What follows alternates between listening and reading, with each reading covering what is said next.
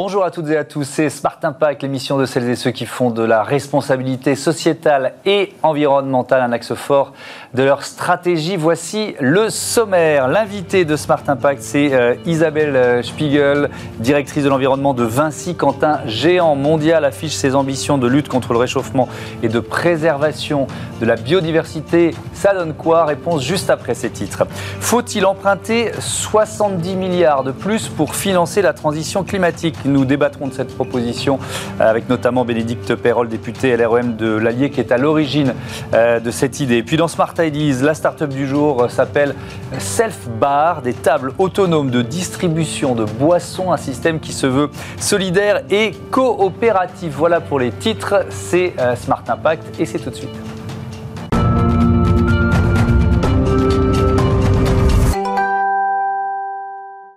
Bonjour Isabelle Spiegel, bienvenue. Bonjour, merci. Vous êtes donc la directrice de l'environnement de Vinci. Le 8 avril prochain, euh, l'Assemblée générale du groupe sera très environnementale. Pourquoi? Eh bien, nous avons souhaité effectivement euh, soumettre au vote euh, consultatif de nos actionnaires notre plan de transition environnementale, dans un but de les informer et de les consulter, bien sûr, sur ce projet qui est stratégique pour les prochaines années et structurant pour mmh. les activités de nos entités. Alors, ça s'appelle euh, Say on Climate. Ça, ça signifie quoi concrètement? Est-ce que vous diriez que c'est une sorte de pression interne à la performance environnementale ou climatique? C'est surtout le fait de s'exprimer sur les enjeux climatiques euh, et les enjeux environnementaux euh, de manière un petit peu plus large, et donc de mettre ce sujet qui est central au, centre également des préoccupations, c'est-à-dire au même niveau que les enjeux économiques et euh, sociaux-sociétaux. C'est engageant, une démarche comme celle-là? À quel point c'est engageant Pour nous, c'est important de, souligner que l'environnement est l'affaire de chacun de nos collaborateurs. Et mhm. quelque part, c'est la mise en cohérence de cette démarche qu'on a souhaité faire également avec nos associés, avec nos actionnaires, pardon, pour les associer euh, de façon pleine et entière euh, à cette démarche. Alors, euh, quelques chiffres concernant Vinci. 43,2 milliards de chiffre d'affaires euh, en 2020, plus de 200 000 employés dans 120 pays, et puis ses objectifs 2030, moins 40% d'émissions de gaz à effet de serre, 90% de béton euh, bas carbone, il y en a, d'autres évidemment. Euh, ça, suppose quoi de tels objectifs pour 2030 Des investissements, un changement de modèle? Euh, ben un peu de tout ça, je pense. Euh, effectivement, donc on a souhaité euh, annoncer notre nouvelle ambition environnementale pour la prochaine décennie. Donc, euh, elle se projette sur les, les 10 ans qui viennent, au moment où il faut accélérer la transition environnementale. Avant d'annoncer, on va dire, des objectifs comme la réduction de nos émissions de gaz à effet de serre, on a fait un travail interne hein, qui était de lister les actions possibles et de faire une double évaluation sur les enjeux économiques et sur les enjeux environnementaux. Donc, quelque part, les investissements, on les a chiffrés pour être capable de connaître aussi le retour sur investissement et euh, bah, de, pouvoir décider d'y aller euh, en connaissance de cause. oui, rentable et durable. Dans, cet ordre-là, il faut garder cette, euh, cette logique-là dans une entreprise quand même. Tout à fait, dans cette logique de performance globale et mhm. dans cette logique de temps long qui nous occupe effectivement et qui, qui nous anime sur ces, sur ces questions-là. Mhm.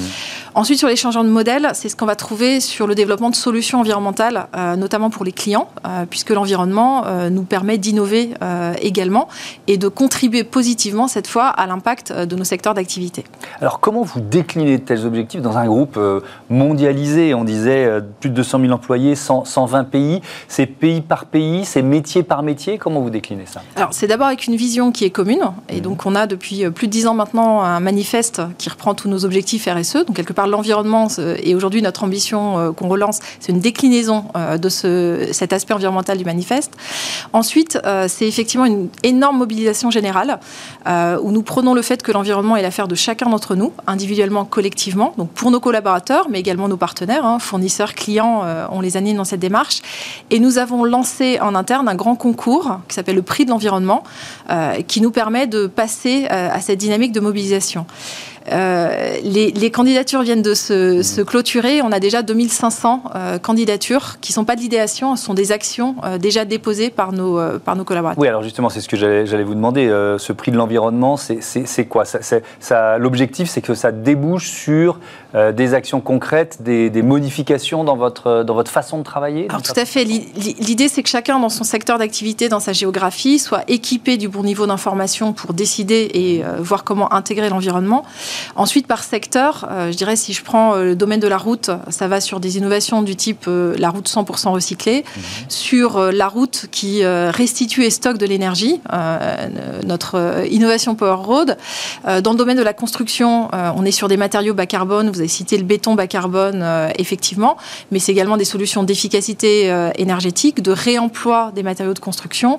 Dans le domaine de l'énergie, c'est sur l'énergie renouvelable euh, et là encore le stockage et la distribution d'énergie. Donc on le décline effectivement selon nos différents métiers. Mais, mais, mais, ça, ce sont des projets qui sont déjà lancés. Donc euh, vous espérez de ce, de ce prix de l'environnement, ce prix Vinci de l'environnement, de nouvelles initiatives, c'est ça, pour les dix prochaines années? Oui, tout à fait. Ce qu'il ce faut, c'est accélérer. Donc à la fois en, termes de nombre euh, d'initiatives, d'idées et d'actions pour mhm. foisonner et faire voilà, une libre place à l'innovation sur ces enjeux-là, mais également nous permettre derrière de sélectionner celles qui vont apporter un vrai changement d'échelle. Donc l'année 2021, c'est surtout euh, l'année pour nous où nous allons devoir euh, changer d'échelle sur un certain nombre euh, de ces, enjeux-là. Mhm. vous intégrez le nouvel indice CAC 40 RSE, c'est tout récent, il vient d'être créé. déjà, c'est quoi? Alors, c'est un indice boursier, hein, donc effectivement indexé à Euronext et lancé par euh, Vigeo et RIS, euh, qui vise à euh, quelque part donner de la visibilité sur les, 4, les 40 entreprises principales du CAC 40 qui ont une performance ESG qui sort du lot. Donc, c'est pour nous surtout une valorisation en fait au niveau du marché financier de nos actions en matière d'environnement social et gouvernance. Oui, c'est devenu un enjeu de valoriser l'extra-financier. C'est effectivement une des, une des manières, mais comme il y a d'autres reconnaissances hein, qu'on peut avoir sur des labels, des certifications, donc quelque part là c'est une reconnaissance pour les marchés financiers. Euh, il y en a d'autres, puisque en, fin d'année dernière on a lancé euh, notre première euh, obligation verte, donc un green bond, mhm. qui a été extrêmement bien perçu d'un point de vue financier sur les marchés et qui nous permet surtout de mettre là encore notre démarche en cohérence, puisqu'y compris sur les produits financiers, on va les annexer à nos critères de performance et de de, déploiement de l'ambition environnementale euh, Alors Vinci, euh, il y a évidemment beaucoup de, métiers euh, différents. Vous en avez cité quelques-uns, évidemment, route, autoroute, il y a des aéroports sous concession, les métiers de l'énergie, les travaux publics, le, bâtiment, énergie, travaux publics, bâtiment. Là, je viens de citer des activités qui sont des activités polluantes. Ça vous donne une responsabilité particulière? Alors, on, a souvent l'habitude de dire qu'effectivement, on contribue à l'impact, mais c'est un impact sectoriel. Mhm. Euh, on n'est pas du tout les seuls, effectivement, euh, ici. Mais surtout, dans notre ambition, euh, on souhaite être apporteur de solutions. donc, c'est vraiment ce côté-là. Et les, solutions, c'est à la fois pour nos activités propres de réduire, limiter un maximum l'impact que l'on génère sur l'environnement, d'où le chiffre que vous avez cité des, moins 40% sur nos émissions de gaz à effet de serre, mhm. mais d'apporter des solutions en étant proactif pour réussir quelque part à euh, donner de l'impact positif sur ces secteurs, effectivement. Mais est-ce que l'enjeu, c'est aussi de, changer l'image d'une certaine façon? Parce que c'est vrai, quand on est sur ces activités-là, on peut être montré du doigt, comme euh, une entreprise polluante. Il y a une partie d'image, bien sûr, et, très souvent, euh, l'impact euh, de nos secteurs euh, est pointé du doigt parce que émetteurs, etc. En même temps, nous œuvrons aussi pour réhabiliter, je vais vous parler de milieu naturel, par exemple, puisque quand on restaure les berges d'une rivière, par exemple, nous nous sommes équipés, on va dire, de, de capacités en génie écologique pour être capables de recréer également des écosystèmes. Donc finalement, la réhabilitation des berges d'une rivière aujourd'hui, aujourd'hui, c'est le fait de renaturer euh, une partie de biodiversité. Mmh. Ça, c'est beaucoup moins connu et c'est de ça dont je parle aussi quand je parle de recréer de l'impact positif euh, par euh, nos métiers. Oui, mais par exemple, les métiers du, bâtiment, on sait que le, bâtiment, c'est un secteur qui produit énormément de déchets. Là aussi, il y a une démarche dans, ce, pour, pour réduire cet impact en matière de, production de déchets Alors, on va être dans la démarche éviter, réduire, compenser. Donc, c'est déjà de mettre la juste quantité de matériaux. voilà, donc on est dans de l'éco-conception euh, à ce niveau-là. Le, réduire, ça va être d'aller choisir les matériaux qui sont les moins émetteurs, donc euh, d'où la dynamique de béton bas carbone, euh, par exemple. Hein. on fait du béton sans ciment ou du béton à partir de matériaux recyclés.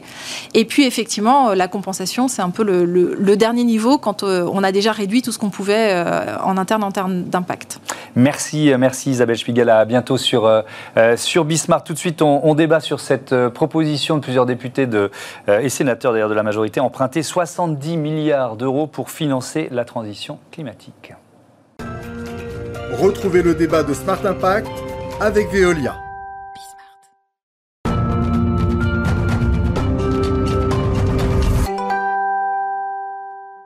Emprunter 70 milliards d'euros pour financer la transition euh, climatique. C'est la proposition euh, faite par euh, plusieurs parlementaires, notamment trois députés La République En Marche, Pascal Canfin, Laurent Saint-Martin et Bénédicte Perrol, député de l'Allier, qui est avec nous en visioconférence. Bonjour, bienvenue. Est-ce que vous m'entendez bien? On va vérifier que la liaison est bonne. Je vous entends très bien. Bon, ça marche, c'est parfait. Vous allez pouvoir détailler cette idée et débattre avec Jean-Noël Barrot, député modem des Yvelines. Bonjour, vice-président de la Commission des finances de l'Assemblée. Nicolas Rochon, bonjour. Bienvenue, fondateur du groupe euh, Air Green Invest. Vous financez justement euh, euh, la, transition. Bénédicte Perrol, je commence avec vous. Est-ce que c'est le bon moment pour emprunter 70 milliards de, de plus, si j'ose dire? Alors, la proposition qu'on a faite, elle s'inscrit dans un travail sur qu'est-ce qu'on doit faire de la dette Covid de manière générale. Et cette proposition est venue dans le cadre des réflexions qu'on avait sur le plan de relance et est-ce qu'il faut le prolonger ou pas, est-ce qu'il faut l'amplifier. Et la question euh, de l'amplification du plan de relance, on ne pense pas qu'elle soit nécessaire de se poser la question maintenant parce qu'il faut avant tout le mettre en œuvre et, et, le décliner sur les territoires. En revanche, concernant la transition euh, écologique, on sait dès à présent que malgré la mise en œuvre du plan de relance, d'ici après 2022, il nous faudra aussi continuer euh, à investir. Et on sait aussi que les investissements dans la transition écologique nécessitent d'avoir une vision euh, à long terme. Euh, et c'est pour ça qu'on fait cette proposition dès à présent. On ne propose pas d'emprunter 70 milliards d'euros en 2022, on, on propose de s'inscrire dans un horizon 2028. Nous savons, d'après les études qui sont faites notamment par le think tank i4C, qu'il va nous falloir 15 milliards d'euros par an euh, euh, en plus en termes d'investissement, investissement tout compris, hein, acteurs privés, publics, dont 7 à 8 milliards d'euros pour l'État. Et donc c'est pour ça qu'on fait cette proposition, aussi parce qu'on pense qu'elle sera euh, bénéfique, bénéfique pour le budget de l'État en termes de recettes et de croissance pour l'avenir. Alors ça peut sembler effectivement un peu paradoxal, Jean-Noël Barrot, dans, dans, le cadre d'une réflexion sur qu'est-ce qu'on fait de la dette Covid, de se dire on se rajoute 70 milliards de dettes. Qu'est-ce que vous en pensez? Bah, Écoutez, moi je, je pense qu'effectivement il faut être ambitieux sur les questions de transition écologique mhm. et qu'il euh, y a euh, deux manières, si je puis dire, de financer les efforts considérables dont Bénédicte a parlé. Euh, le premier, c'est effectivement de s'endetter. Et est-ce que vous avez dit, est-ce que le moment est, est, le moment? Alors, les, le moment? les, taux, les taux restent bas, mais ils sont en train de remonter légèrement. Taux, donc il y a peut-être un risque. Les taux vont rester très durablement bas parce mhm. qu'il y a, du fait du vieillissement global de la population mondiale, mhm. un déséquilibre entre ceux qui veulent épargner et les supports pour cette épargne. Donc les taux vont rester bas de, de, pour très longtemps. Vous êtes optimiste en disant ça Non, non, non, non. Hein. Je pense que c'est le consensus chez les économistes. Et, et, donc, on peut être, euh, à condition de s'endetter pour de malgré bonnes les raisons. Plans, malgré les plans de relance de l'économie américaine, 1700 euh, milliards, plus 3000 milliards qui sont annoncés par euh, Joe Biden. Les, les taux ne les taux vont pas augmenter pour autant. Et donc, à condition d'utiliser cet argent pour, de, ah, bonnes, pour de bons motifs, c'est le, bon moment. Mais il y a une autre manière aussi de financer cette transition écologique, mm. c'est de solliciter, non pas les 70 milliards, mais les entre 100 et 200 milliards qui ont été accumulés sur les livrets, sur les comptes courants mmh. des Français euh, et qui pourraient être utilement affectés à la transition écologique via des placements, via des investissements dans des mmh. supports d'investissement qui sont verts, qui sont pleinement tournés vers la transition écologique. Flécher cette épargne populaire. Vous n'êtes pas tout à fait d'accord sur les taux, Nicolas Rochon. Vous voyez. Euh, non, non, sur les taux, je, me méfierais du consensus. Je me méfierais du consensus, parce qu'historiquement, euh, les économistes, quand ils pensent que ça va bien se passer, normalement, c'est plutôt l'inverse qui arrive. Et, sur, les marchés financiers, ça, se répète euh, de cycle en cycle. Donc je, serais quand même un peu précautionneux. Et c'est un euh, des systèmes euh, très important euh, de vigilance quand on investit dans la transition énergétique, c'est les taux. Aujourd'hui, on a une accélération très forte des investissements dans la transition énergétique, parce que nous avons des taux extrêmement bas, ce qui mmh. nous permet d'avoir des retours sur investissement et de rendre les énergies alternatives, notamment compétitives avec les énergies fossiles. Mais c'est vrai que ce point de vigilance des taux, que Dieu vous entende, j'espère vraiment que ça va être le cas, mais je, je serai un peu plus prudent. En revanche, moi, il y a un point qui m'intéresse énormément, c'est sur cette deuxième partie. C'est oui, de quoi a besoin la transition énergétique pour se développer et pour essayer de combattre ce, le, réchauffement climatique. Et donc, je dirais même l'adaptation au changement climatique. C'est ça le vrai sujet. Mhm. C'est l'épargne. C'est libérer l'épargne. Et c'est l'épargne, c'est là où est l'argent. L'État, il n'a pas d'argent. L'État n'a pas d'argent, il perd de l'argent structurellement. Et historiquement, il nous a montré son incapacité à bien gérer l'argent. Donc, il nous faut, nous, aujourd'hui, les entrepreneurs, tous les acteurs de la transition énergétique, un État fort et consistant dans ses euh, plans d'action. Je dirais juste un mot là-dessus. Mhm. Comment peut-on euh, euh, faire confiance à un État qui, un jour, annonce un plan de relance à 50% sur les énergies renouvelables et sur la transition énergétique, une semaine plus tard, revient sur les engagements majeurs des contrats de long terme qui avaient permis à notre secteur, notamment dans le, dans le solaire photovoltaïque, de se développer. Et en réalité, c'est ça le paradoxe. C'est pas vraiment d'argent dont on a besoin. On a besoin de confiance de nos dirigeants qui vont nous donner une, une route et nous, acteurs, on va pouvoir investir mhm. et mobiliser l'argent euh, privé. Confiance et simplification aussi, vous en, vous en direz un mot euh, tout à l'heure. Euh, Bénédicte Perrol, qu'est-ce que vous répondez à cette, à cette demande finalement d'un chef d'entreprise, de quelqu'un qui lui aussi accompagne la transition écologique?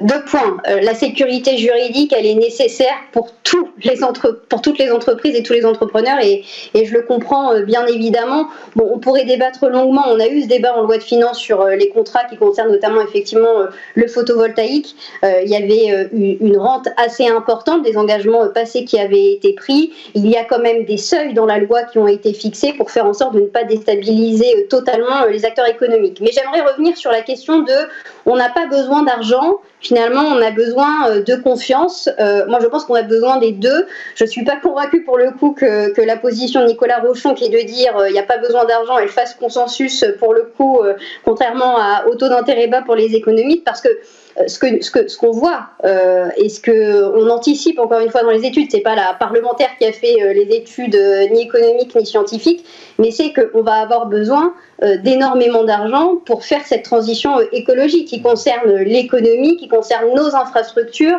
de mobilité par exemple, et que bien évidemment il ne faut absolument pas que ce soit l'État qui mette tout l'argent sur la table. En revanche, l'État a un rôle de levier euh, et il pour le coup il l'a toujours, il l'a toujours eu et c'est son rôle principal et majeur. Il y a l'État, il y a bien évidemment aussi les collectivités, il ne faut pas l'oublier.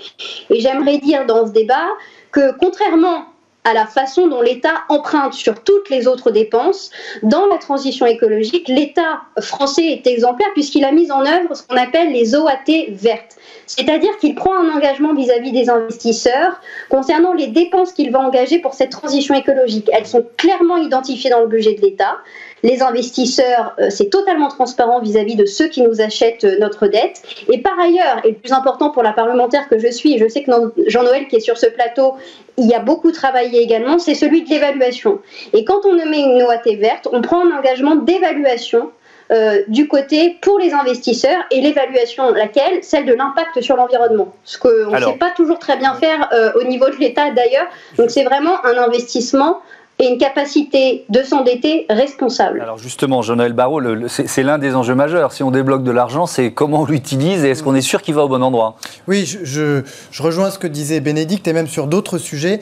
Aujourd'hui, l'important n'est pas tant le niveau de la dette que ce que l'on fait de la dette. Mmh. Et ça, euh, l'État français, le Parlement, doit pouvoir euh, disposer d'outils beaucoup plus précis, beaucoup plus complets pour mesurer l'effet euh, que ces dépenses de l'État vont avoir sur le réel et en matière de transition écologique. Deux petites innovations importantes quand même à signaler.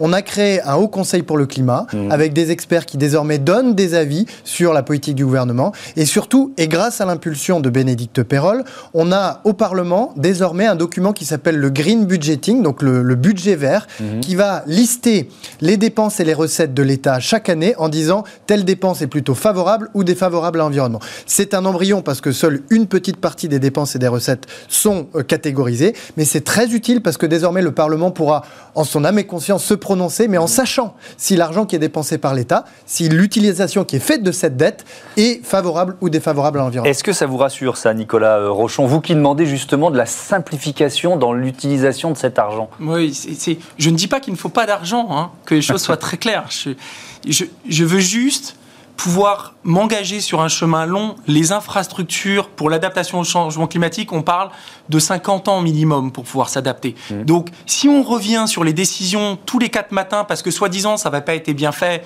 euh, et parce que maintenant euh, le, telle ou telle nouvelle technologie est plus rentable, on n'y arrivera pas. Mmh. Donc, on a besoin de confiance, et l'État doit nous donner la confiance. Deuxième point, et c'est un point fondamental, c'est cette simplification.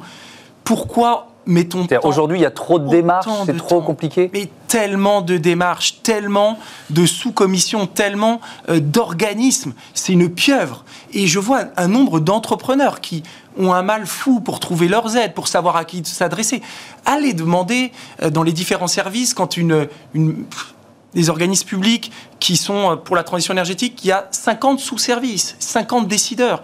Et, donc ça, c'est un énorme problème. On nous parle de, sujets entre le moment où euh, l'État semble prêt à mettre en place euh, la mesure, il y a au moins 18, 24 mois qui se mettent en place. Ce mmh. C'est pas du tout avec, en adéquation avec la vitesse et les besoins de ce secteur qui s'adaptent. Les décrets d'application arrivent trop tard, c'est ce que vous dites. Et, puis ensuite, il y a trop, il y a trop d'interlocuteurs. Et trop d'interlocuteurs. Donc, donc, avant d'éventuellement développer euh, ou, débloquer plus l'heure, ou peut-être qu'on peut garder l'idée de débloquer de l'argent, mais il faudrait simplifier. Euh, je dirais juste un dernier point, c'est très important sur l'argent plus que de l'argent, je pense que l'élément démultiplicateur pour mhm. qu'on arrive à accélérer le mouvement, c'est un phénomène d'assurance. Je pense que si l'État était là pour nous couvrir sur les premières pertes, là, on pourrait accélérer beaucoup plus vite. Je m'explique. Il y a beaucoup d'argent, mais tout l'argent euh, est orienté vers les mêmes projets, c'est-à-dire des, des, projets où il n'y a pas trop d'innovation technologique, où vous avez une vraie visibilité sur les cash flows. Et vous pouvez donner un exemple peut-être? Bah, Je vais vous dire, aujourd'hui, si vous voulez investir dans du solaire au sol, bah, vous investissez sur des centrales solaires au sol, bah, finalement, le risque, il est quand même extrêmement faible. Parce que vous, allez, vous avez une technologie qui est totalement mature, un, vous avez participé à un appel d'offres avec un prix, et donc, vous, dites faudrait, il faudrait favoriser l'innovation, c'est ce que vous dites. En revanche, les infrastructures différenciantes. Je pense notamment,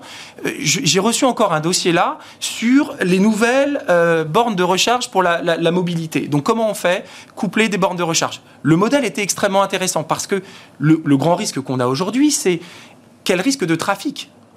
Quand j'ai une centrale solaire, je sens que 100% de mon électricité va être vendue. Donc ça, j'ai réglé mon problème. Ou après, il y a des agrégateurs, on va faire du stockage. Quand j'ai ma borne de recharge, qui me dit aujourd'hui que je suis pas en avance de phase et que ma borne de recharge ne va être utilisée que 3% du temps, 4% du temps, 5% du temps. Un investisseur, comment peut-il prendre le risque Il est avec l'argent des retraités français sur un risque de trafic et d'utilisation. Donc vous demandez une assurance. Là, j'aurais besoin que l'État nous donne cette garantie. Il reste 30 secondes. Je vais demander à Bénédicte Perrol de répondre sur cette question d'assurance très rapidement. Merci. Non, Monsieur Lachon, pour le coup, a, 100% raison sur les mécanismes de garantie aujourd'hui. Je pense qu'on peut aller beaucoup plus loin que ce qu'on peut faire. C'est comme, par exemple, je vais prendre un autre exemple que celui des énergies euh, renouvelables, a celui aussi de la rénovation énergétique des bâtiments. Euh, c'est pas, pas très très rentable jusqu'à présent euh, quand on fait des économies d'énergie. Et je pense qu'on aurait à gagner à ce que l'État puisse arriver peut-être en termes d'assureur en dernier ressort. Il le fait dans d'autres dispositifs. On a tous connu le PGE, on continue à le connaître pendant cette crise. Et peut-être qu'il euh, faut qu'on travaille effectivement à voir comment euh, l'État vient en soutien euh, et encore une fois joue ce rôle d'assureur comme il le fait, il peut le faire notamment aussi à travers des mécanismes de PIA d'investissement qui sont des programmes d'investissement d'avenir mais très spécifiques et très compliqués. Je veux bien, je veux bien l'admettre, Nicolas Rochon, sur ce point-là. Merci beaucoup. Merci à tous les trois d'avoir participé à ce débat. C'était passionnant. Tout de suite, une start-up à l'honneur. Smart Ideas avec BNP Paribas. Découvrez des entreprises à impact positif.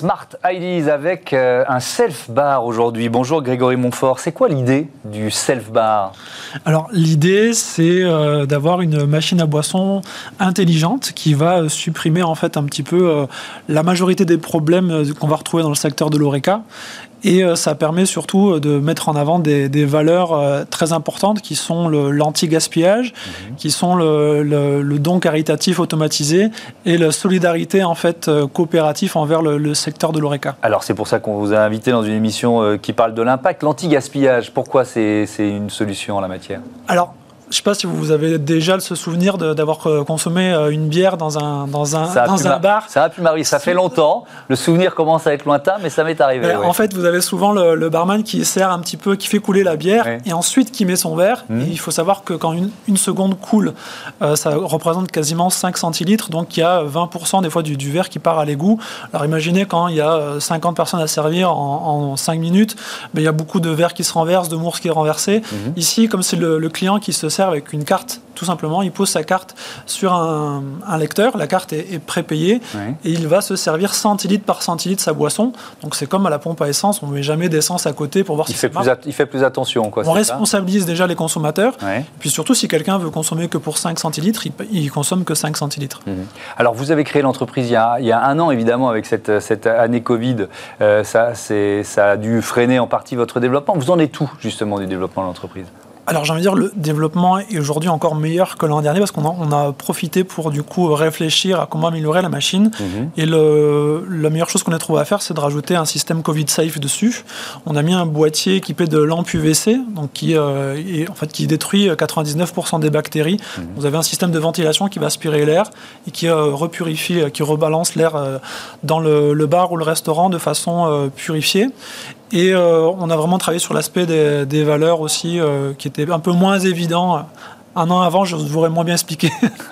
oui, donc c'est important. Vous êtes en phase de levée de fonds, c'est ça? Oui, donc vous cherchez des partenaires pour, euh, pour développer l'entreprise? On cherche des partenaires privés, euh, publics, euh, infrastructures ou autres, puisqu'en fait les machines sont mises à disposition gratuitement dans le secteur de l'événementiel ou de l'ORECA. Mhm. Et c'est justement parce qu'elles sont mises à disposition gratuitement qu'il faut quand même avoir un coût à la fabrication.